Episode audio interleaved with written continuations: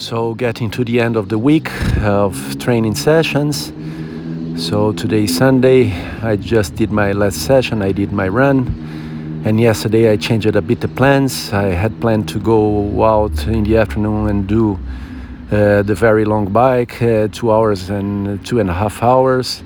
I didn't do it. Uh, so I stayed only with the swim session in the morning that I did, 1800 uh, meters, but not the bike in the afternoon.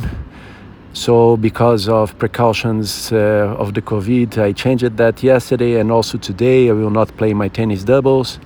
I also considered to do a second swim session, but I will not do it. So I'm finished for the week. Just the run now. It was nice run. It was a progressive uh, one eight kilometers, warming up uh, one kilometer, and then uh, two splits of four kilometers each, uh, progressive, so pushing kilometer by kilometer.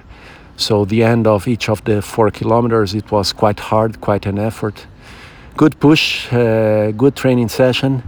I feel okay. Uh, my body is okay. Let's see how it goes the recovery today and uh, during the week. Tomorrow is the rest day, but that's great. Change it a bit the plans. I will update my coach on that uh, so that I didn't go for the high volume in the weekend.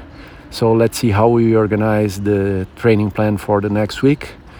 But I feel great and uh, still happy and uh, enjoying this this program. So let's go for another week of training sessions ahead.